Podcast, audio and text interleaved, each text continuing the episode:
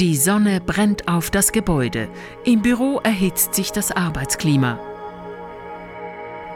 Zu Hause wird das Wohnklima unangenehm. Cooles Wohnen, ökologische Gebäude, die mit neuesten Technologien auch Pflanzen den Energiehaushalt führen, beschäftigen Architekten und Forscher nicht erst seit den wiederkehrenden Hitzewellen. Viktor Dora von der Materialforschungsinstitution EMPA nennt eine kühlende Technologie, die noch nicht verbreitet, aber im Gebrauch ist. Viele Gebäude heute Minergie und so, die haben das äh, Wärmepumpe mit dem Erdreich, wo man eben im Sommer das Erdreich, wo etwa 10 Grad ist, kann brauchen, um das Wasser direkt durch, durch die Bodenheizung zu fließen. Dann ist es eine Kühlung und gleichzeitig hat man den Vorteil, dass das Erdreich unten sogar wieder regeneriert wird für den Winter, wo man es dann wieder braucht zum Heizen.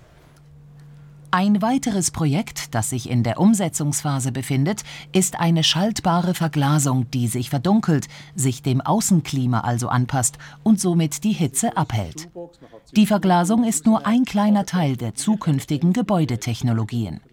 Der große Schritt wird sicher sein, dass auch die Fassade genutzt wird zum Betreiben des Gebäudes. Also sprich eben Strom generieren oder was auch immer thermisch, dass das nicht einfach ein passives Element ist, sondern dass es aktiv teilnimmt am Betrieb des Gebäudes.